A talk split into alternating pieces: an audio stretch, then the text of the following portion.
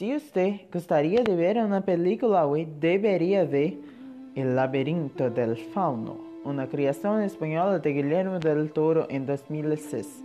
La película retrata la vida de Ofelia, una niña que se va a vivir en un campamento del ejército uh, dirigido por su padrastro sádico. En este campamento se encuentra con criaturas míticas y, entre ellas, el fauno. El fauno le dice que ella es una princesa de un inframundo y que se debe completar tres tareas para regresar a su reino. Es una historia sobre justicia, lucha contra el abuso de poder y la fantasía. La película ganó tres Oscars.